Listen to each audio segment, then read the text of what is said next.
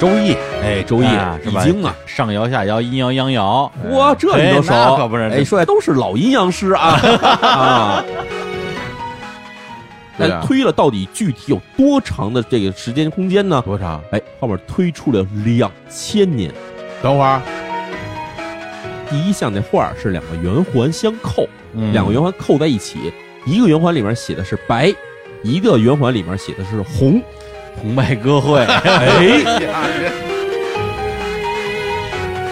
大家好，欢迎来到李淼谈怪谈，我是李淼。我是李收，我是小伙子。今天呢，我们要聊一个这个中国历史上非常有名的一个预言书啊。哦，哎呦这预言书啊，其实我们知道，在国内国外其实有很多这种，对吧？对于未来的神秘预言，包括玛雅的什么二零一二世界毁灭预言啊，啊，对，什么这个一九九九年什么地球毁灭的这个，对吧？这个诺查丹姆斯预言啊。哎呀，地球他们老毁灭，但是我们知道，其实中国我们古代有很多传下来的，我不知道大家听没听说过，但至少我从小啊，我很关注这种东西。哦，比如说啊、有一些叫什么叫刘伯温，大家知道这个刘伯温也是很厉害军师啊。哎那是，哎，啊刘伯温传下一本书啊，叫做这个《烧饼歌》啊，哎，哎，烧饼哥，据说就是反正我也不知道怎么，就是说跟可能烙烧饼有关系啊。但是说这里面 哎有很多这种未来的预言的内容。啊就是烧饼烙烧饼那烧饼，对，烧饼、哦烧饼饼歌，对。哦，然后还有一更著名的人哈，我不知道大家听没听说过诸葛亮。嘿，你这看不起废话谁呀？啊，哎诸葛亮对可能知道的人比较少哈，这个是 我国历史上的一个著名的军事家，对吧哎？这个三国时期哈，军事家、政治家，哎，然后思想家、教育家，呃没有啊？哎，文学家，文学家，哎，文文文文学家是真的有的，文学家真的有。对，诸葛亮也留下一个著名的东西，叫做马前课。哦，哎，这课就是上课的课哈。据说什么呢？就是每次上马准备出兵打仗之前，然后再算一卦，就算一课，然后算出的东西给记录下来，叫马前课。哦，哎，当然，其实我们也知道，其实中国古代有很多传下来的，比如说什么紫薇斗数对啊，啊，奇门遁甲啊，哎呦，这个诸葛亮就擅长这个奇门遁甲之术，对，而且就是我知道的好，你我不知道是不是最早啊，哎呃，有这个所谓的河图洛书，哎，河洛之书，然后哎对，还包括八卦，不就从里面出来的吗？哎，对，而且像周易，哎，周易、啊是吧易经啊，哎，上爻下爻，阴爻阳爻，哇，这你都熟，可不是哎，说的都是老、哎都是老阴阳师啊 啊！对，所以就是，其实我们古代中国这个，既然是一个这个，就是从上古一直流传到现在的一个文明古国，肯定少不了这种占卜类型的东西。那哎是，哎，那么这里面最有名的一本书哈，也是这几年逐渐的开始有越来越多人在网上开始谈论这本书，这么一本书。嗯，这本书的名字叫做什么呢？叫做《推背图》。哎呦哎，呦，这个挺有名了，哎，对，但是我之前呢是久闻其名，哎，未见其文，未见其文，对，一直以为他讲的是推背的事儿，就是古古代人如何推背啊，就是中医推拿是，吧？精油开背，不是这个车，就是推背感十足的那种啊，哎 哎呀，啊，这个名字咱先解释一下，推背图这名字怎么来的啊？推背这两字啊，其实就是一个推背啊，就是有一人推你后背啊。图这字儿有意思了啊，嗯，图的证明说它就不是一本书，不是一本哎是字儿书啊。哦，有图呢，毕竟图这是画儿的意思呀，嗯，所以这是应该是有有画儿的一个书，跟山海叫推背图经似的，哎，跟《山海经》似的，哎，嗯，这个推背图，这推背这俩字儿怎么来呢？据说是这样的啊，在唐朝时期，中国有两个特别厉害的一个，在这个风水学、占卜方面特别有造诣的两个高人啊。哎呦，哦哎，一个人叫什么呢？一个叫做李淳风，哦，呵，这名字，哎，另外一位名字叫做袁天罡。哎呀哎，呦，听这名儿真的。就是个大师，哎，这李淳风我也不记得具本具体在哪个电视剧里出现过，反正确实出现过。袁天罡可厉害，哎。袁天罡据说是这个《长安十二时》这里面的幕后大 boss。哦，就是这个人，他其实掌管的就是当时你知道唐朝的其实有各种的掌管的各种部门什么的嘛。啊，这两个人都是负责什么看天象，然后掌握什么天时，然后观察这个是甚至有什么预测天气等这些东西，嗯都是他们俩干的事儿。对，这个天罡的罡怎么写？咱说一下啊，哎，上边是一个有点像一二三四的四，哎，底下是一个正字儿，对啊，这个罡，对，而且在我们上中学的时候啊，有一个著名的这个系列小说《天商天纪天绝》嗯哎三部曲，据说有还有第四本叫《天罡》，一直没写出来，后来作者去世了，哦对，说明这天机不可泄露天机不可泄露啊！哎我小时候认识这字儿是从那《水浒传》里知道的。啊。对天罡呃，三十六天罡，哎七十二地煞，哎，对，当时说这这在念什么？后来一看，天罡星。哎，但你要知道，这两个人呢干的事儿呢，就是天天在这个唐朝的宫廷里面哈，去干一些这个到晚上夜观天象，然后白天呢就各种的对吧？这个看看天下各地的这个如何形势如何，干这种事儿的。嗯然后这两个人，他们啊，其实都是在这唐太宗李世民手下干活。然后呢，两个人突然有一天啊，说咱们算一算，说这个啊，没事儿，咱算一卦。哦，哎，这俩人都都很厉害呀，互相开始算斗法，哎斗法的，结果俩人不得了了，开始能看见这个未来情况，因为我们知道算卦这个事儿本来就是为了看未来，对但是俩人越算越远，越算越远，就把这后面就不知道怎么回事，就开始算月，俩人就比嘛，你算一个，我算一个，你算一个，我要算的特别多，嗯东西算着算着哎累了，然后这时候呢，这袁天罡啊就推了一把李淳风，那说算了，别算了，咱俩歇着吧，咱算累了。哦，推了他后背一把，所以呢就把这些东西他们俩想了想说，别白算了，全给记录下来得了。记录下来以后，就变成了这个所谓叫推背图，就全成了这个了。名字这么来的呀？哎，啊，推了一把，推一把，哎，这这当然推的是后背哈，扒了脑袋那叫扒脑图，哎呀，啊弹脑杯儿叫脑杯儿图，嘿呦，哦，好嘞，原来是这么回事。要推着胸口呢，那就那那我们就不好说叫什么了，对，叫袭胸是吧？对，袭胸图，袭胸图，哎，不我开玩笑哈天。但是呢哎，这本书啊，自从这个唐太宗那个时候面世之后呢，成为了历朝历代的禁书，因为里面有太多东西啊，当朝的这个这皇上啊不想让老百姓知道。嗯，那可不，哎你这个都都推演出来这未来的事情了，哎，那啊推了到底具体有多长的这个时间空间呢？多长？哎，后面推出了两千年，等会儿，两千年，两千年。那唐朝那时候是五五六百年的时候，哎，唐朝啊当时这书五六百年，这书是什么时候成的？啊。这书是贞观十七年，哦，贞观十七年是公元六四四年。对吧？六四四年，哎。两千年，二六四四年，哎，也就是说，哎，哎呦，我天儿哦，那后边还六百多年咱呢，咱现在是二一四三年，什么二一四三年啊？啊这这就这就活是开始胡说了那么了，值吗？我们 对这这我们身后这六百多年，他都都已经算出来了所以。咱也就是说，确切说啊，咱们现在还活在这本书所算的时空之内。对，我的天，除非啊，我们这节目您到了二零四四年之后还能听，哎，那你可能哎能能超越他的这个预言的边界，对，我天儿，我这汗毛倒立啊！哎呀听这个，你像这厉害，而且他算的跟别的国家那种东西不一样，哎说什么诺查丹姆斯这种东西，它不靠谱，算的什么什么，连什么广岛核爆都算出来了，哎这种事儿还算美国，那时候还没美国呢，这都不靠谱。咱这书啊，我跟你说，唐朝人就是实在嗯，唐朝人算东西只算中国，它里边讲的东西全在中国发生，全是你这个面前这块广大辽阔的国土上发生的事情。哎哎呀呀，这真是开了天眼了，这你听了你就对吧？这现在一想，这不得了，不得，我现在就很想看看，是吧？哎，正好呢，今天哈，我们为了做节目，我特意搜集了这版本啊，给大家来看看。我们这个现在这个我们这个录音室里的三位主播哈，现在手里都有一本这个这个嗯推背图，然后正好我们给大家来展示一下，说内容到底如何，到底有多厉害。对，泛黄的书页呀，泛黄的书页，对啊，你刚到你手里一本新书就泛黄了，你这手多少泥？哇，这这不这不是明抄本吗？哎，是这样哈。哎，第一呢，说这个书咱看说有多少，一共有到底有他对他说算了好多故事，哎。哎，到底一共有多少个故事呢？嗯，是这样的，这本书它因为是靠按照这个算卦的方式来出现的，所以呢哦，它不叫是不叫一页一页，它叫什么？叫卦象？哦，我知道一个卦象、两个卦象，这种卦象一共是六十个卦象，哦，六十个，六十个卦象，也就是说有一共有六十幅图嗯，之外，还有什么呢？还有这个六十幅图上配的这些文字，哎，哦是吧？大家都可以看得见，文字加上图等于是表示一个卦象，嗯也就是说，很多人在就是说你要理解这一幅图讲的是什么的时候呢，嗯你需要看这些文字，同时看这个画儿，然后你才能理解说哦，这具体讲的是什么。哦，哎，所以呢，我们这时候就把这本书打开一看，啊说里面哎很厉害啊。第一，咱们就说讲上这本书到底有哪些卦象，说让我们看起来是那么厉害。嗯，那那这个推背图哈，咱们得说翻开第一篇儿，哎，第一篇儿上来哈，那肯定前面也得有前言啊、作者序啊、出版单位啊等等这些东西，咱就不说了啊。对对，呃，书号的还有书号，还有售价，对，对第第几次印刷？哎，但是呢，咱先从第一项开始讲。第一项这个很厉害啊，第一项这个它这个名字叫什么呢？叫甲子，前下前上，这卦是这么写的哈。嗯，茫茫天地不知所止，日月循环，周而复始。哎，还挺上口哈。哎呦，嗯这个哎，在这个四句话之后呢，还配了一段这个像诗一样的东西啊。里面哦是这么说的哈：自从盘古起西夷，虎斗龙争势正奇，物得循环真谛在，是于唐后论元基。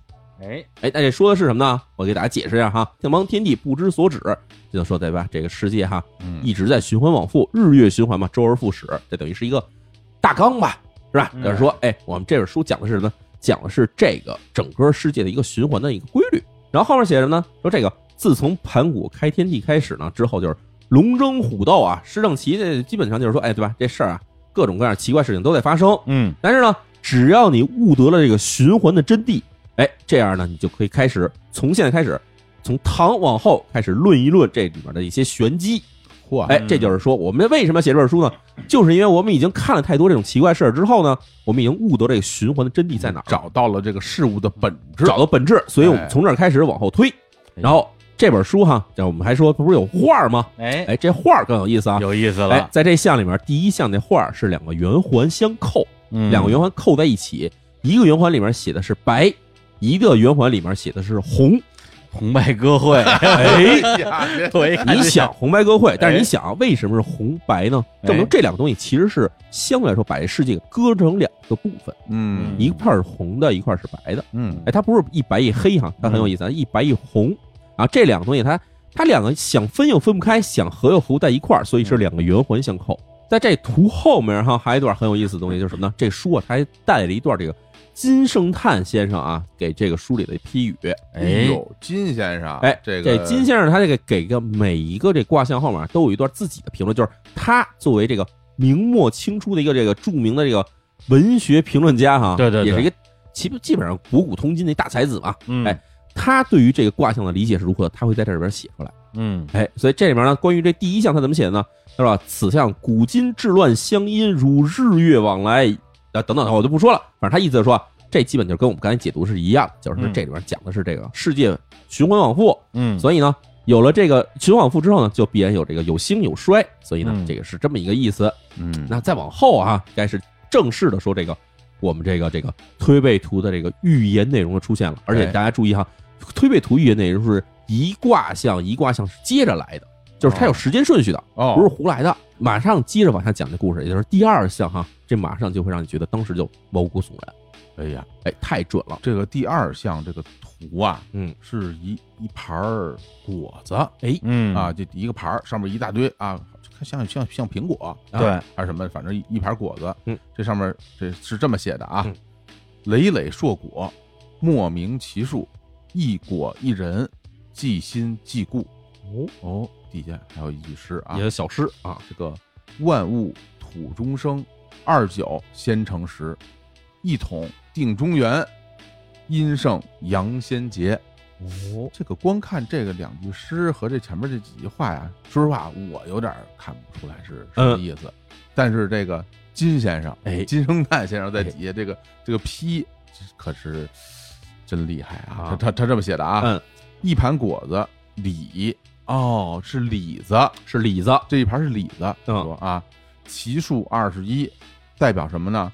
代表自唐高祖至昭宣二十一主，唐朝二十一个皇帝，哦，上面是二十一个果子，所以这盘果上画的那个那果果子数，那个嗯画上画的果子数也是二十一个果子。然后后边那句诗里不是写吗？这个二九先成十，嗯，这二九他这么说啊，哎。二九指唐二百八十九年，就是唐朝一共二百八十九，唐朝整个的这个时长。二九基本就是相当于他想说二百九十年的意思，就就哎。就差一年的感觉哈。对，然后下一句后面呢？殷圣者哎执武曌当国，然后武曌谁？武则天。武则天，啊，哎，殷圣杨先杰嘛，是吧？武则天当朝女皇帝，所以就是他的意思是唐朝那个阴盛了起来之后，阳啊就是都在唐朝的男皇上啊，嗯慢慢就不行了，哎，是这意思。是这意思那。这么看起来确实也是符合，因为别的不说啊，这二十一个李子跟二十一帝这个唐朝的唐帝二十一帝这个确实太强这有点太准了吧？这太准，嗯而且你想啊，当时他这个谁，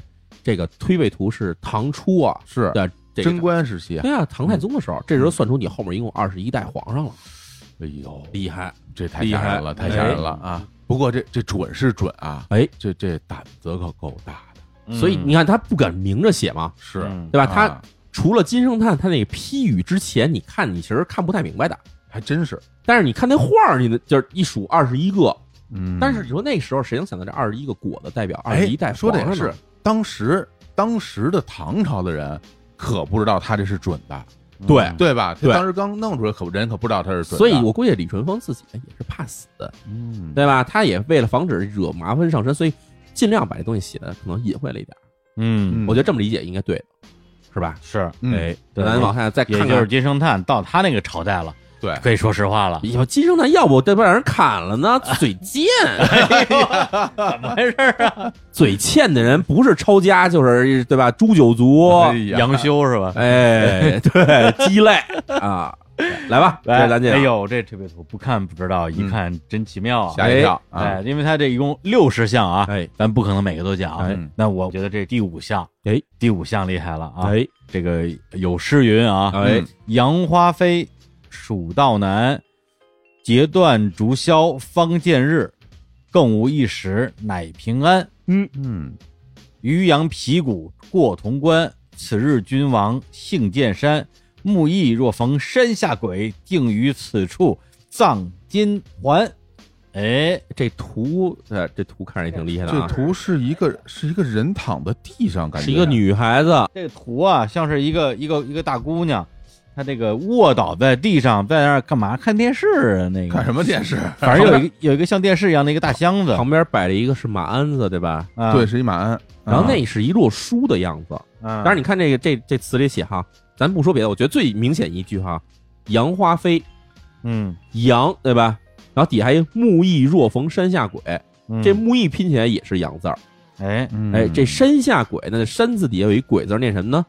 念嗯尾。哎哎，这让人想起什么事儿来呢？马嵬坡呀，嗯这个咱们对这个安史之乱啊，哎嗯咱们有点了解啊啊。那那可能安禄山造反，然后杨贵妃随马嵬坡下呀。哎，你看金圣叹啊，金大师也说了，啊，一马鞍就指的是安禄山，是不是？一史书指的是史思明，哦，那个书就是史书，所以叫史思明。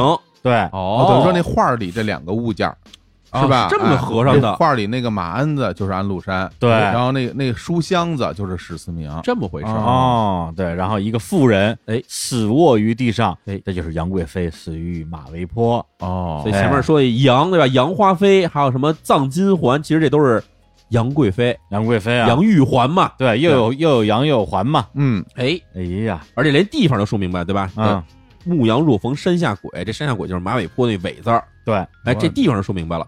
而且还有那句叫什么“截断竹萧方见日”怎么讲？截断竹萧者，肃宗继位，而安史之乱平。大家想想这个肃宗啊，严肃的肃，哎，怎么写？不就是这个啊？竹萧的箫，哎把那个头儿去掉吗？哎，不就变成这个肃字儿了吗？所以就是截断竹萧，意思是把这个萧字上面这竹竹去掉，哎哦，所以截断竹萧嘛，就剩一个就剩一肃字就。剩肃了。对，截断竹萧方见日，哎，说明这个就是太阳要出来了，天下重新平定了。所以他不光看到安史之乱，还看到安史之乱最后是怎么平静的，被谁平的？唐肃宗登基。嗯，这看的也太准了吧！这个啊，第五项这是，那感觉看来就是他每一项都是一个这个历史大事件。感觉都是一个历史大事件，是吧哎啊，那咱再往下再再找一个，咱们去看看是不是还能对得上哈。再来一个，这边还讲到了一个唐朝末期一个大事儿，哎，嗯这第九项哈，第九项是这么讲的哈：非白非黑，草头人出，借得一枝，满天飞雪。哎这雪还是那个雪，就是那个流血啊，哦流血动乱那飞些。雪啊，所以这个飞血，然后所以这飞血，对，所以这听着反正就感觉挺挺厉害的啊。啊，然后底下还有一首小诗啊，小说写的是万人头上起英雄，血染河山日色红，一树梨花都惨淡，可怜朝父一成空。嘿，哎呀，哎，这时候就很恐怖了。你想啊，第一个，咱来说一下这个树这个这个图是什么样的啊？图呢是一棵老松树，对吧？嗯老松树前面是一片这个这个草地，草地上横七竖八的，反正躺着一堆人，看起来好像都都都死了的劲头。嗯，哎，这时候咱从头开始看啊，非白非黑，草头人出。这话怎么讲呢？金圣叹的批语上啊，此象主皇朝作乱，非白非黑，那就不是白色儿，也不是黑色儿，正好符合这个黄字儿哦，颜色，哎颜色。嗯哎，然后呢，这个后面写的是万人头上起英雄，血染河山日色红，嗯，对吧？这我们就知道，首先一点啊，黄巢起义确实是死人非常多的一次这个农民起义战争吧，算是对农人战争。对，对甚至说当时好像很多地方都已经杀的不剩人了，那感觉。，对，反正就黄巢起义这个事儿啊，当时的确是杀人无数。哎，死了很多人，官军也杀人是起义军也杀人，对，互相杀，杀了结果就杀，当时确实杀的可以说是血染山河，这话一点都不错啊。尤其是在这个南方，哎广州、泉州那边，而且你看这句话哈，叫嗯一树李花都惨淡。我们知道李当时肯定是指唐朝了，哎，一树李花都惨淡，就是说，哎，这个姓李的没人管得了他了。嗯，但是后面写什么？可怜朝父一成空，嗯，这朝字已经出来了，黄朝朝字已经出来了。对，朝父意思是什么呢？朝父一成空就是说黄朝最后也没成事儿，嗯，对吧？起事最后成为了一场空，这正好符合了黄巢起义的结果，是，对吧？最后黄巢起义其实算是失败了。嗯，失败之后呢，他等于这他的起义的结果是被别人篡夺了。然而这里面讲到了哈，黄字儿已经出来了，朝字儿也出来了，嗯而且还说黄巢会让这个血染河山日色红，这都写明白了。所以这一卦呢，批的就是说这个黄巢起义的这事儿，我觉得也非常准了，可以说是。是，哎哎，而且黄巢啊，就是我们小时候嗯，我也忘了在哪本这个诗集上了，有过一首他很著名的诗。嗯哦，就他本人一开始其实是一个想要考取功名的一个人，哎，，对，屡考不中，嗯最后愤而起义。然后他有一次啊，这考试未中之后写了一首诗，叫做“不第后复局”。不第就是没考上嘛，落榜嘛，嗯，哎，也很有名嗯啊。待到秋来九月八，我花开后百花杀，冲天香阵透长安，满城尽带黄金甲。哦。哎，这个电影的名字就从这儿出来的，啊黄巢起义嘛。就听你看这个这个诗里边，其实已经弥漫着杀气了，我花开遍百花杀，，对，就是我要是我要成事了，你们全得死。都得死哎呦，我的戾气。太重啊！对，哎，而且你想，这个皇朝当时这个事儿啊。已，经公元八百多年了，嗯。对。对啊，他这个当时写这个《推背图》，那个时候才是公元六百多年，哎，这这这已经推演两百多年以后的事情，那都是唐末的事情了。哎对，对哎呦，这真是厉害了。咱再往下接着看哈。再来来一个个啊，哎呦，我我那我给大家来念一个啊，哎嗯。这是第十二项。嗯。嗯。这第十二项呢，这个这幅图啊，画着一个人，嗯。啊，一个人就呃愣愣的，就是站在垂手站立，垂手站立啊。嗯。这上边它旁边还有一块儿，这个是看是假山石的样子，好像是块石头哈，哎一块石头哎啊。这个上面是这么写的啊，这个岿然一时，为他人父，统二八州，已非唐土。下边这个诗是这么写的啊：反照先多口，出入皆无主。纪灵自解灵，父王子亦死。下边咱们这个金圣叹啊，金大才子来批了这个这个像啊，这第十二项他是这么写的：哦，此项主石敬瑭求救于契丹。嗯，哇，石敬瑭，所以那人姓石，对？上来就说这亏人一时，哎，所以这个人站在边上，他边上不是画了个石头吗？哎。哎，于是这这人就是姓石，石敬瑭，嗯。是吧？嗯，就当年啊，这石敬瑭是大家应该了解啊，著名的这个儿皇帝啊，哎，哎，求救契丹哎是吧？是因为唐朝打他来了，他扛不住了，呃，找契丹去了，那说什么？那我凭什么帮你啊？嗯我为什么帮你啊？嗯他说你帮了我，我给你割让燕云十六州，是吧？？就把中国的土地给他了。哎，这上写怎么写是吧嗯？统二八州，已非唐土，二二八一，十六啊，哎呀，他统治的二八一十六个州，对，就不再是唐朝的土地了，是前面那句怎么写？为他人父，任他人当爸爸。认贼作父啊！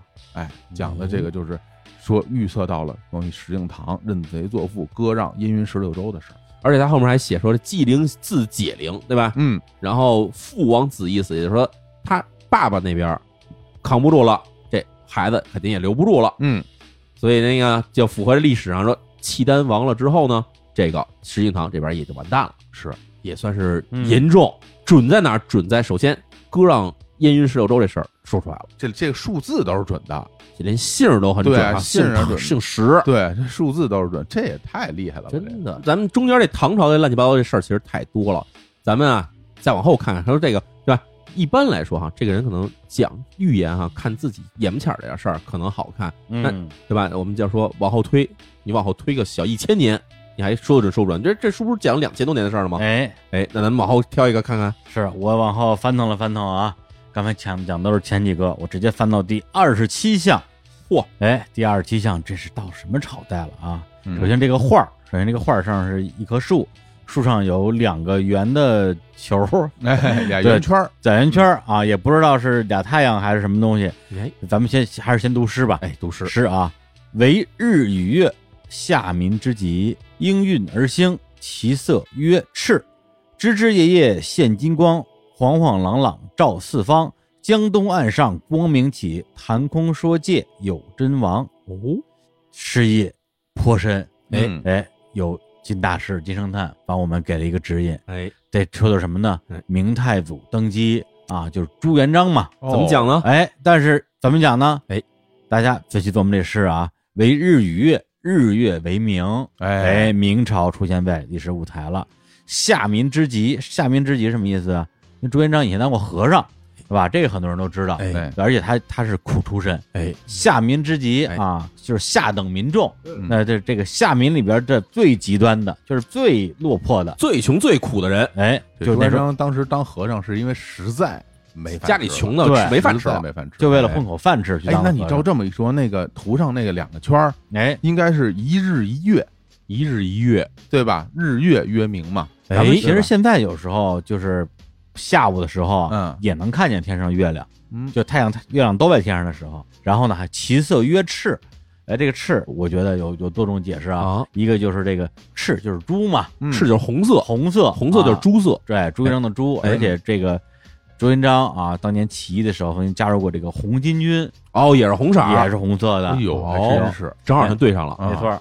而且这个江东岸上光明起，谈空说界有真王。江东岸上光明起啊，这个江东指的是哪儿？哎，当时呢，这个朱元璋是在这个应天啊，就是南京建立的自己根据地。嗯，那实际上在在这个长江流域啊，还有很多的这个起义军，像什么陈友谅啊、张士诚啊、方国珍啊，哎，他们一方面是在这个反抗元朝，另一方面的话，自己也在争天下。什么张无忌啊，这大家都在这里边儿。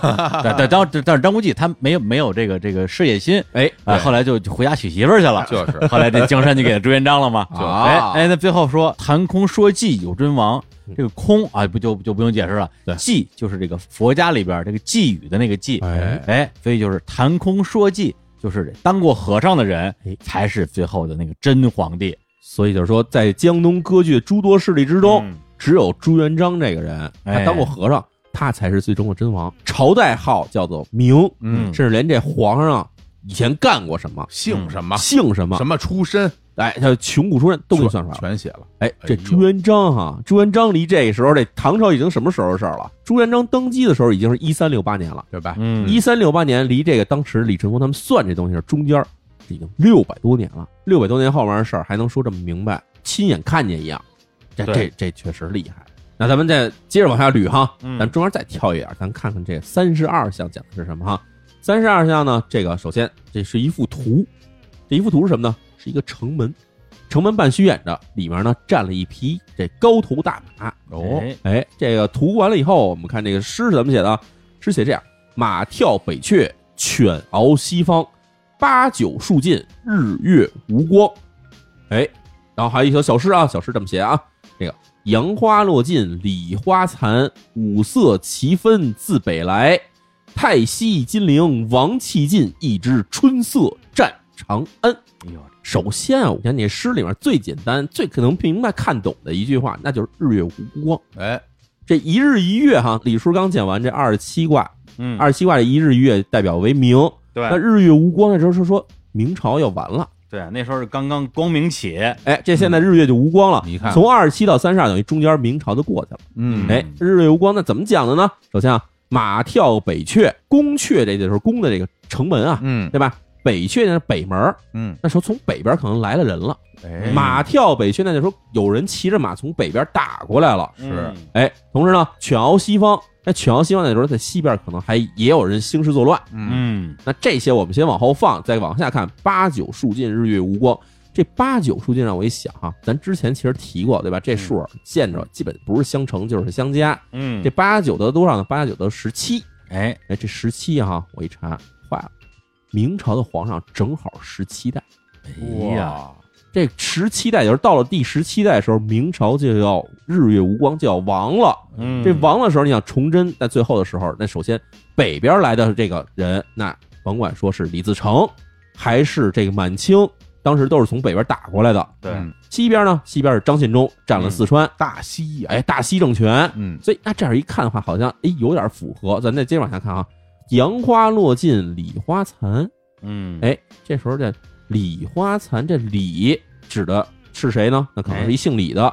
你再看这图，图是一个城门里有一只马，一门一马，那就是闯，李闯。李闯，哎对吧？呀，李闯进来以后，李花残就是杨花落尽，李花残，杨花就是明朝的皇上，哎，不行了，姓李的李闯进来以后呢，李花也扛不下去，哎，完了，五色齐奋自北来，那这边可能就是李自成到之后呢，北边又面临了新的威胁，清兵入关，哎，清军入关了，可能啊，嗯，后面一句很厉害了啊，泰西金陵王气尽，这我们知道了，金陵，金陵哪儿？金陵南京。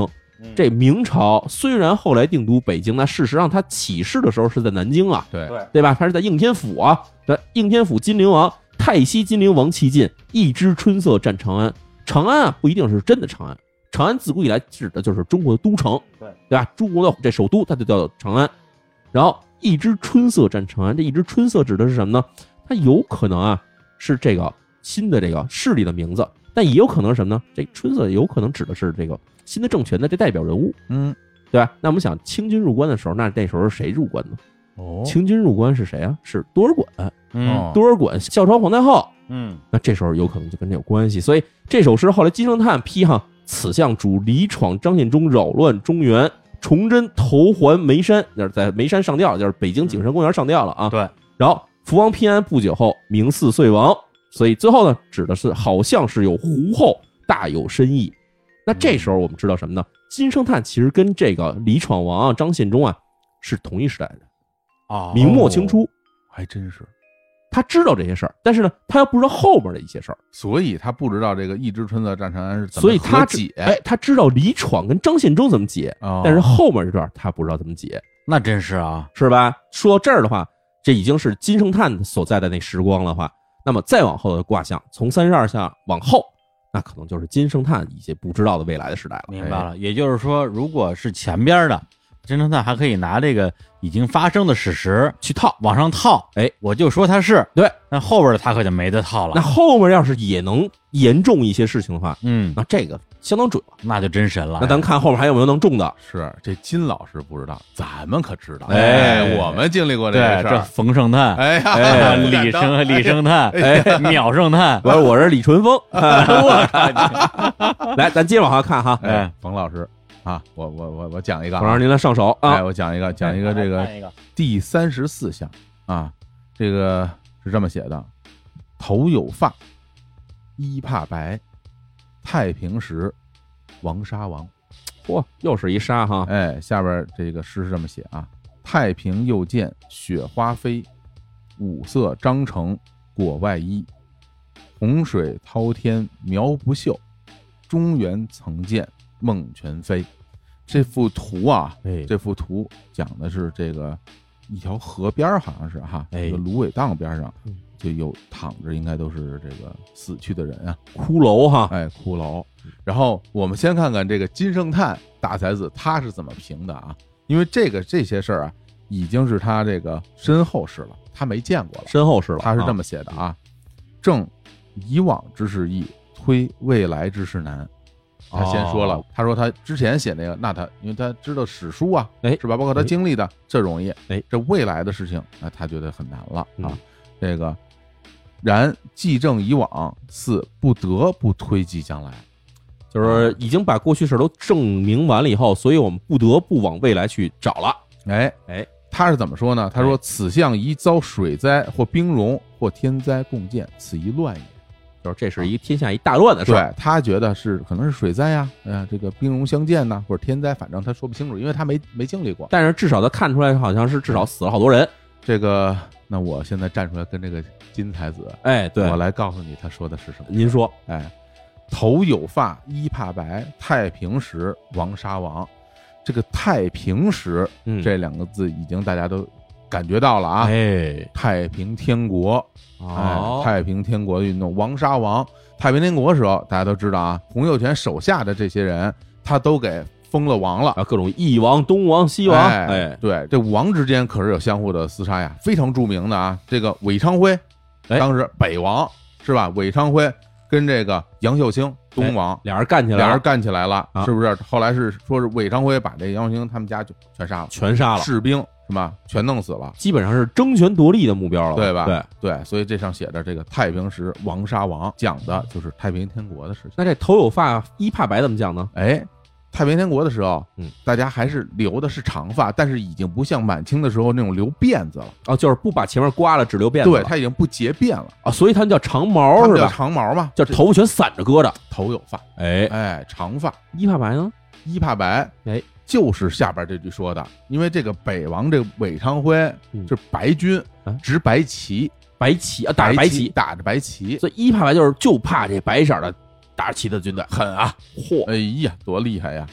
对哦，而且这个下边这两句写，其实已经非常明显了啊，他已经把洪秀全的名字都写对，太平天国创始人哈，对吧？对对，嗯洪水滔天苗不秀，中原曾见孟全飞呀。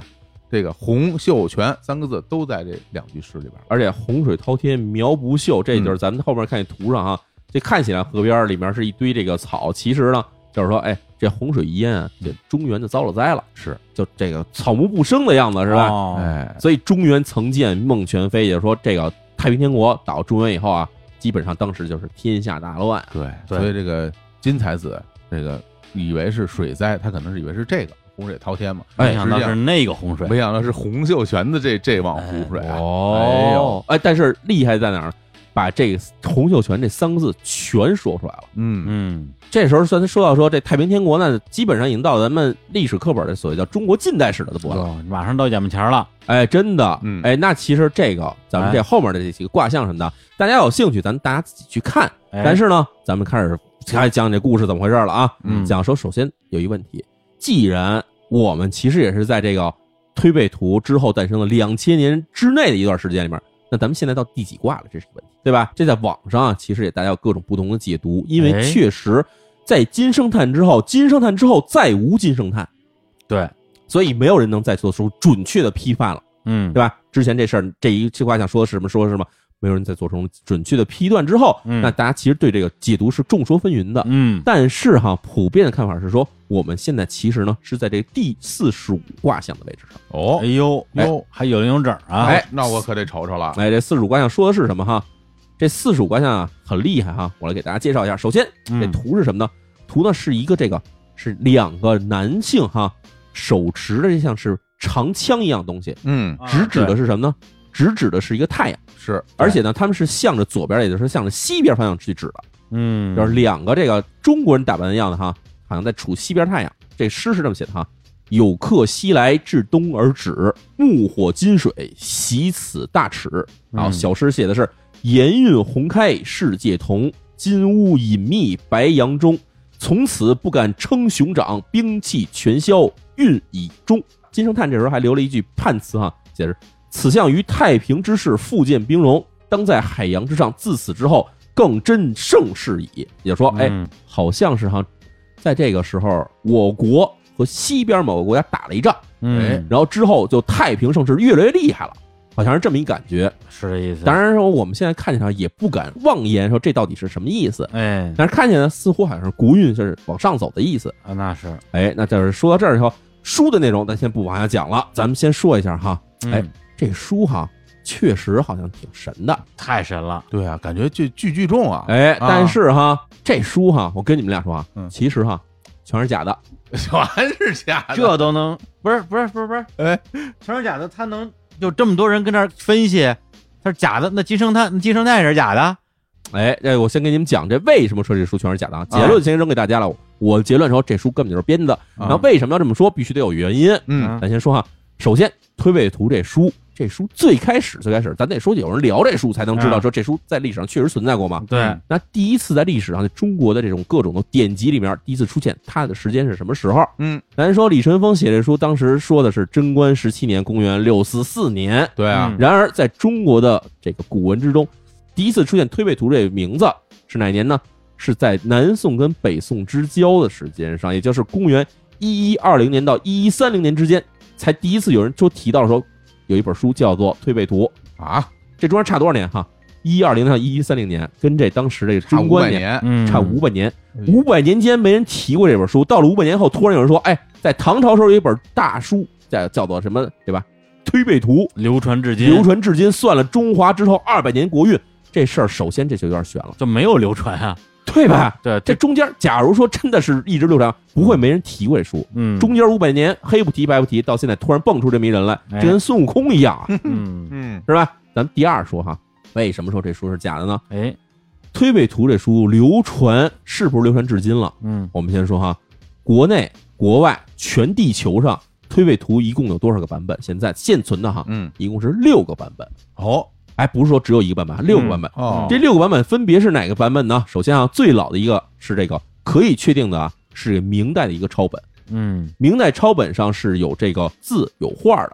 嗯，然后呢，台湾现在存有啊三种抄本，哎一个是这个中央研究院，台湾的中央研究院藏有一个明代彩绘本，哇，带色儿的。然后这呢，色儿的，哎，中央图书馆呢藏有这个明抄本和清初本两个版本，嗯，就是我们知道明代是明朝中期的一个版本，嗯以及清朝初期的一个版本。哦所以台湾是有三个版本的。同时呢，还有在美国的芝加哥大学，美国芝加哥大学也有两个版本，一个是明朝本，还有一个是清末的石刻本。嗯石刻本就是把这个东西刻在石头上，再用石头去印的这个版本。啊哦，已经不是抄本了，印刷版，印刷版本印刷版本，哎啊，还有最后一个版本就是什么呢？最后一个版本叫所谓叫流行版本。嗯可以说，现在我们在网上你能找到大量相同内容的一个版本，就是咱们说最后这个流行版本。流行版，哎啊，流行版是什么时候成的书？嗯流行版成的书，虽虽然他自己说流行版是按照当年大唐贞观十七年的版本，哎，公元六四四年写出来这本书，嗯然后中间传抄等等之类的没有任何变革哈。嗯，但是后来被人发现，这本书啊是民国时期才出了这本书。哦，也太新了，这个啊哎，民国时期你说理解为那就基本是对吧？四九年之前的才出的这本书。一对，那它这个就是这个流行版的内容跟那几个版本的内容是一样还是不一样的呢？哎，这有意思哈。啊，我们其实要去查这个芝加哥这种各种版本、馆藏版本，相对来说比较难的。嗯哎不太能找得着。是但是呢，你要仔细找呢，你会发现啊，其实在这个二零一一年前后啊，在香港那边他们出了一版这个推背图，嗯是一个这个带图的版本哈。这一版本是照着什么时候呢？照着明初本印的。哦，假如说我们说哈，嗯假如说这些版本之间是有相同，基本相同，但是有细微区别，这是可以容忍的。为什么呢？在古代时候人抄这东西可能抄不全，手误。抄火，这哎抄乱了，对这是有可能。但嗯假如他们之间差别特别大，嗯那这时候我们就觉得这事儿就得详细的去分析分析了。嗯哎，这样，所以我们手里啊，现在啊，就是我们现在在这个录音室里面人，其实手里是两个版本的，对，一个是清初本，一个是民国本。哎，那么我先问一下李叔，你看那清初本跟那民国本有什么区别吗？从直观上看哈，它一点都不一样啊，这这这也太不一样了。咱先说啊，哎，图有吗？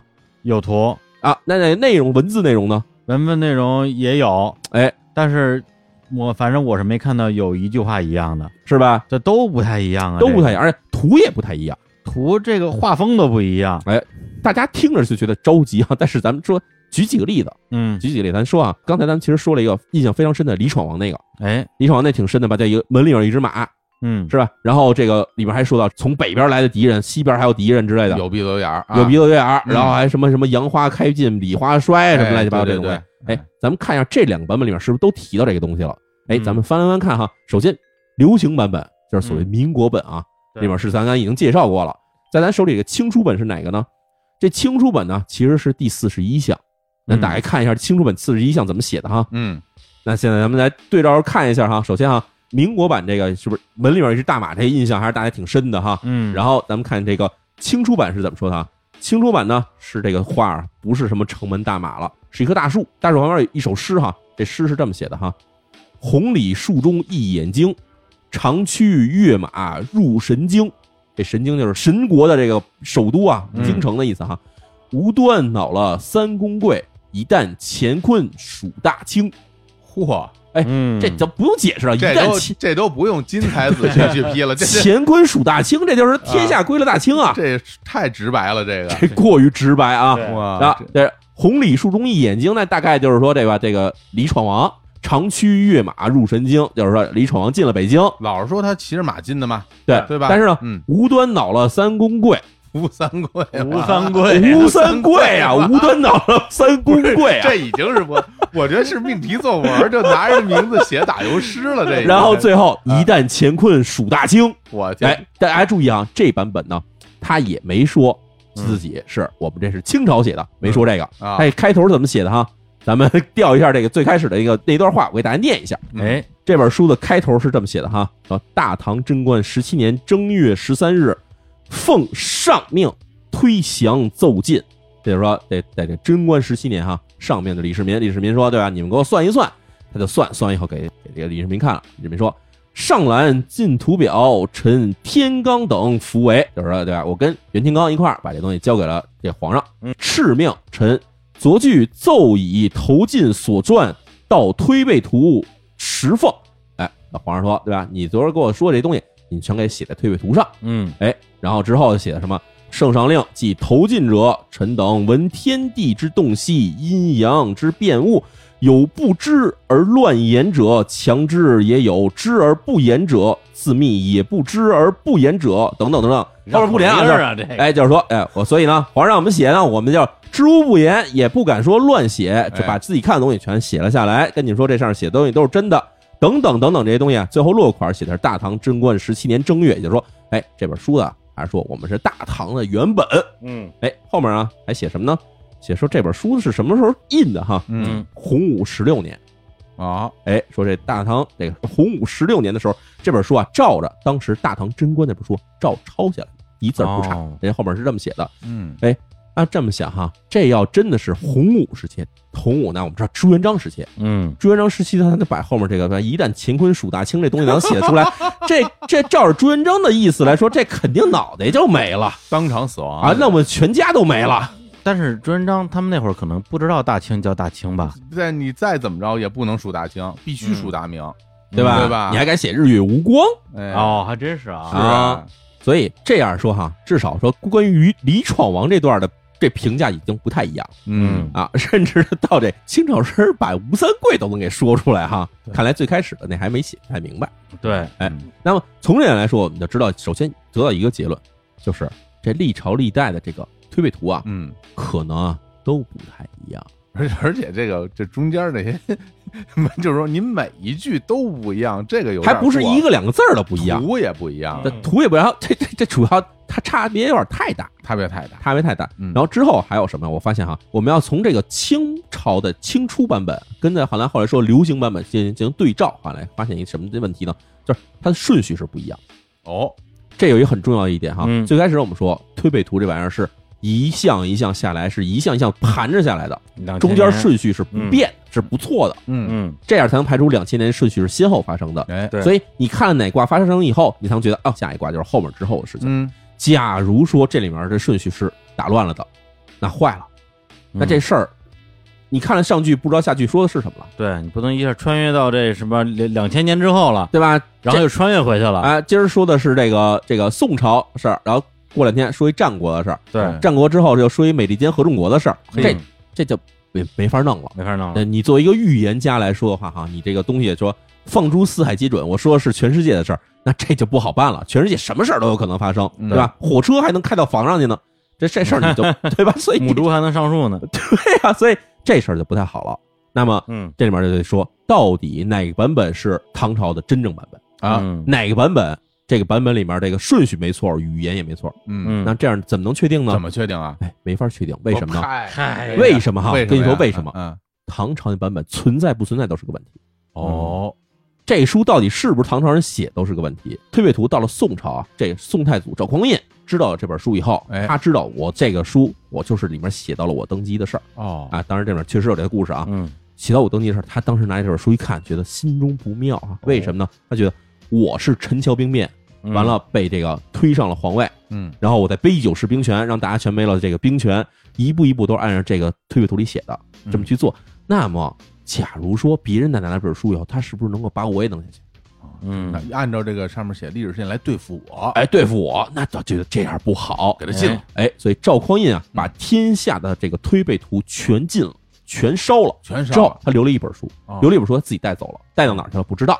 哇，这个是一传说哈啊，，用这来解释为什么这书中间没了是吗？这中间没了。啊，但是假如说这传说是真的哈，嗯那么到这个北宋末南宋初，那我们知道那时候其实是金人已经进来了，把这个宋朝人打得乱七八糟的。那这时候为什么这本书又出来了？不是烧尽了吗？嗯说世上还有存本，这时候可能宋朝还真的有真本。嗯，那宋到明之间，我们也知道，其实隔了一个元朝，对，对，那隔了元朝，那可能这书又没了，又断了。啊，有蒙古人一看这上面画的乱七八糟什么东西，也看不太明白，给他们全烧了。那所以也就是说，到现在啊，你要想说这里面所存的，无论是明朝本还是清朝本，嗯还是这个民国的这个流行版本，嗯，其实要能还原最开始的版本的情况，已经是不可能了，不可考吧？我觉得完全不至少是可考了。嗯最开始这书到底什么样都没人知道。嗯嗯，但是我们知道，至少哈，从这明朝时候就已经有人在言之凿凿的说这书就是从唐朝传下来的，嗯而且还写了一大堆这种给他编了一故事。哎，所以金圣叹那个评语是真的是吗？金圣叹评语这么说哈，哎，我们现在能看到版本里面，只有现在手里这个民国流行版里面是有金圣叹评语的。哦，哎，咱说那清初的抄本，虽然说是清初抄本，啊里面没有金圣叹的话，对，就是金先生这话，也可能不是这金先生 哦哎，呦，就是挂金圣叹之名，对，是假托金圣叹之名。对吧？因为你你说你说一别人儿，人家不知道，人家不认啊。对啊你这金圣叹在历史中这个这评书啊，对第一名对啊，只要他评这事儿，就大家觉得靠谱。评过水金批一说金批呢，对金批，对对厉害了，玉批呢厉害了。是金圣叹先生这评语，哎那看来还不见得是真的。那我们刚刚还还那还那分析呢，还你得这么想哈，啊，就嗯。假设说，咱就现在不一定这是真实的，但是我想象哈，在民国时候，我这人我想印本书，我印一本推背图，但弄出来以后，大家说这东西怎么能说可信呢？嗯，那我肯定得找人做背书啊，哎对，对吧？对。那民国时候我要能找谁做背书呢？民国时候那肯定得往前倒，嗯，那清朝的时候，或者说可能清朝再往前，嗯。嗯那是最有学问的人，那就拖到金圣叹，那就是我对吧？我找人写点什么东西，然后就假装我是金圣叹那时候的人，那就得得装的一段装嗯明白，一段装糊涂。明白就是把之前的金圣叹之前的事全给他批完了以后，对嗯哎，我一算，哎，这时候到清朝了，清朝这时候咱就不能再写，这后边他没见过了，对，没见过了，这时就开始装糊涂。金圣叹还得自己亲笔写，后边的事我也不知道啊，我就哎随便我就随便写一写，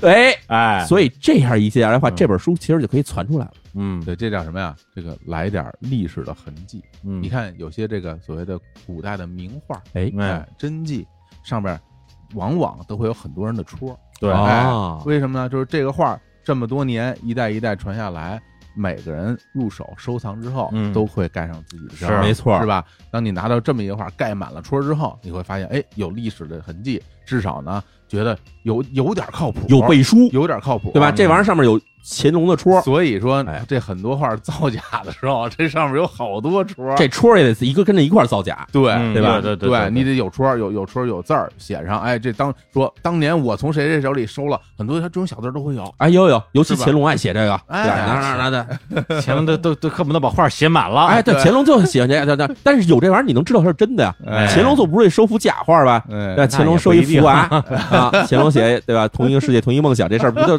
就对吧？真知道了啊，真知道，了哎真知道了啊！对所以这哎个金圣叹这评语可能是干干这个用的，之前没错嗯，而且你看啊，其实民国版本很可疑呢。啊咱手里都有这书，咱看哈，哎里面那画，就刚才咱说那小孩垂着手站着，旁边还搁一块石头。啊，你看小孩穿的衣服是什么衣服？啊，哎呦，这还真没注意，我瞅瞅啊，哎，哎呦，这小孩穿的衣，这不像唐朝人穿的衣服啊，嗯这个。这是一清朝人的衣服，对。呀，对吧？你看那帽子，嗯。你看那蟒袍，嗯，对吧？这是一清朝人啊，这画工，而且也其实甚至差了点儿，就嗯。他甚至连宋朝人的衣服都不是，对吧？宋朝人还知道官帽是带翅儿的，嗯，对吧？还是大袍，你看他那衣服完全就是一清朝人的衣服。清朝人，那假如说这书要真是唐朝人画的，唐朝人也太超前了，哎，嗯。是吧？那呃咱就算说咱退一步说，这是清朝人抄的时候改这玩意儿改了改，那这玩意儿这清初本是对不上的，对，对吗？内容对不上，那就证明说它可能不是一个时代，甚至不是照着一个东西来写的。嗯，这时候，那我们再说，那这帮人他们印这书的目的到底何在？还能有什么目的呢？什么目的呢？赚钱呗，你觉得是赚钱？我觉得是赚钱。小伙老师这么看吗？赚个名声，哎你们俩啊，觉得看的东西还得往深了看。哦哎，每次这抄本出现时间啊，都很神秘。哦，哎，第一呢，它第一次在历史上登记的时候出版时间是这北宋到南宋之间。哎，北宋南宋之间，我们知道这玩意儿其实是一个战乱时期。对，哎，明朝就不用说了，明朝一天到晚的让这北方卷来卷去的嘛。嗯土木堡之变之后，然后这各种事儿，嗯哎，然后再往后，清朝嗯，清朝入关的时候，他需要一个事儿，什么事儿呢？清朝入关的时候，天下也是各种的乱世啊，哦，他得干一事儿，我得让汉人服我，我得让证明说我的这政权是正当的。哦，所以刚才那句吴三桂那句诗里，对吧？是吧？乾坤数大清，跟你们说，你们这老祖宗唐朝传下来的书上就已经写了乾坤数大清，哦，是干这这是正有意思义之母了服还是不服？哦，我就问你，你服还是不服？对他的这个统治的一个合法性，哎，必须得满足这个自证嘛，自证。这这个很像什么？当年哈老有那些传说，比如说，哎，谁谁谁登基之前就得编一故事，编一故事说呢，他出生那年嗯，天有异象，天降下大雨，天降祥瑞，掉大蛇是吧？什么地上长棵大树，反正就来点不一样的事儿，来证明这个人跟别人不一样。对，鱼肚子里挖出点东西来。哎，你你就是一个什么呀？就是天选之子天选之子就是你。当然啊，我们不排除说这卖书是能挣钱，嗯，但是你想想，中国古代这卖书这事儿是在什么人之间？是在这种文化人之间。也是但这种书它明显闹出来以后，你要卖给文化人，文化人估计不太爱看这玩意儿，嗯 卖不了几个钱。主要干什么使？当宣传工具使，当这哎传单用。我天儿，你印一这玩意儿，呱唧往这村里一撒，这村里认字儿的这秀才给小孩儿一讲，哎，你看这里面写着啊，咱这里面这谁谁谁以后这个，那跟你这个对得上，对吧？嗯咱这以后要当大官的，对吧？天下大乱，你看着马上天就要大乱，满清可能就完了。嗯哎，他干这事，原来如此，嗯，所以你看印刷就也很糙。嗯，然后呢，它上面又有画儿，嗯又有诗，还有词批画，嗯这东西干嘛使的？就是为了让你看懂。嗯，嗯照着最开始版本来说，对吧？我们知道最开始的推背图的版本可能连图都没有，嗯，就是完全的字儿。这玩意儿你没点文化，你看不懂啊！一句古诗，啊都是文盲啊。你要是说这个门里站匹马，哎谁都看得懂你，看我这有一门一马，这到念啥？念念闯。哎，这大家都看得懂。就哎他为了降低你的阅读门槛，哎，那这书很有可能是干嘛的？就是给后来啊借着这个书有一些目的的人，给他们嗯当着一个棋子儿用，当一个造势用的东西，为我所用。哎，为我所用。对，所以啊，咱反过来再说，哎，咱站在统治的角度来说，哦这书为什么要封啊？为什么要封啊？因为全是编的呀。嗨，每朝每代，我是一看，哎，你这个东西全部对不上，然后你们这还有一帮这个对吧？人拿着这书跟我说，你这个统治是不正常的，对吧？我要推翻你。我一看这个，拿这玩意儿有什么用啊？但是呢，他拿这东西到底下一煽乎民众，民众一都信了，那这事儿就坏了。我就想啊，如果这书最开始的时候啊，或者说它每一次大的这个亮相，哎或者说啊这个广为流传，哎，都是有着官方背景，哎它肯定是每次都要有一次大的改版，肯定有啊，啊，改到以对眼前的局势比较有利的。对同时呢，呃，如果不出意外的话，他肯定管前不管后，是吧？对没错。过去的得说的准，嗯眼下的呢得说的对，嗯，未来的就随便。哎，对，但是你未来随便，未来你猜去吧。真的到了未来之后，那人拿着书可就可以继续解释了，哎所以那，该收回来就又收回来了。哎，是这么回事。我猜啊，啊，所以他出现的时候，应该就是朝代更替，刚更替的时候，要不就是朝代更，要不就是有人要造反。那个时候拿出来造造势，嗯等真的这个政权稳定了之后，就给他禁了。对，然后等回头再有人想搞点事儿，哎，哎，就是再再出来。嗯，你像当年还我记得哈，就是有很多史书记载嗯，呃，有的这种宣传工具什么呀，就给小孩编童谣。哎，对很多时候哈，街头巷尾小朋友念这个童谣，讲说，哎，就是有点预示的意思，呃，明年有什么事儿啊？然后这个大家一听，哇，这个孩子们都传出来了，这其实也是宣传作用，这书跟它是没错一样的。其实就是起到一个舆论宣传的，因为那时候没有什么互联网这种东西，嗯那么就得编点这种东西，传抄的也快。哪怕你看完了以后，你没有这本书，你背几个口诀，你跟大家一传，你也能知道怎么回事儿。啊，这数大清，这好记，这这对啊啊，吴三桂，对我这，说实话啊，这个有点太这个太明显接地气不是了，就那一段就生怕大家听不懂啊，就怕把陈元写进去了。对啊说实在话，我我小时候，我年轻时候看这个，我还觉得还挺挺厉害的啊，看着看嗯。但是当我看到这版本的一句话，我当时就乐出来了。对呀这真的你怕我看不懂吗？对，还说这个无端惹了这个什么三公贵，这不是无端啊，不都为了陈圆圆吗？哎什么是无端呢？哎，你看那画儿上，那画儿上《说文记》有陈圆圆的画儿都有了。哎呀，哎，所以嗯真的说实在话哈，我相信现在其实我们的听众里面，我不知道大家听说过推背图的人有多少。其实我接触的人里面，还真有一大堆人很信推背图，真的假的？甚至还真有在网上还真的是跟你算说，我们现在到底是四十四还是四十五还是四十六？嗯，然后这到底说的是哪个哪个事儿？还有人真的给一件事儿都给俺得上。但是问题就是得，咱们捋一下结论哈。第一，推背图这东西最开始是不是唐朝造的，这是存疑的，嗯对吧？因为在历史上有五百多年的空白。嗯，哎第二呢，推背图最初版本到现在是什么样的，也不可考，也是存疑的。第三，推背图里面各个卦象的这顺序，这是说不准的，每个版本的顺序都不太一样，甚至是不是说小不一样，是完全不一样。哎，哎，然后第四就是这个，即便是同一个历史事件，不同版本里面推背图连图带这个诗，嗯这内容都不一样，都不一样，哎，都不一样。那就是说，我其实觉得哈，嗯没有什么真正版本，对。嗯。所有版本都是编的。对，是想要它是什么版本，它就是什么版本，没错，哎而且嗯有的人是觉得说这个东西，我前一段时间是吧，对吧？我现在编一本新的书出来，嗯。编一本新的推背图出来，为了表示它的这个可信度，嗯。我会把照抄上面一个版本某些东西，嗯，我可能可以拿过来，但是呢，我会把东西给它搞乱一下。嗯搞乱目的并不是说是为了让人看不懂，搞乱目的是为什么呢？是为了要证明我说这套东西是真的。把这顺序调到我想要的。哎，我对啊你洗完牌我不行，我拿来我还要再洗一次牌。哦对而且呢，我觉得它有两个方法，哎，第一个是打乱顺序，哎，第二个是有一些这个增加、删改，哎啊，总体的这个框架还是原来的框架，对，就有点像以前那个什么诺查丹麦斯，哎哎，大预言，嗯，还有一种方法直接换牌，哎，换之牌。之前那个版本就是错的，直接给换对掉。我这五十四张牌，每一张都跟它不一样，我这才是真的，对。那个是假的，我是通过什么特殊的渠道，哎。但我不能告诉你，我拿到了哎真品，拿到真品。哎而且当时赵匡胤手里那本就是我现在这本儿，而且每一版本开始前面都有一段话，都说是哎，这东西是当年哎。对吧？李淳风那个哎。袁天罡，哎。我们两个人写的东西，然后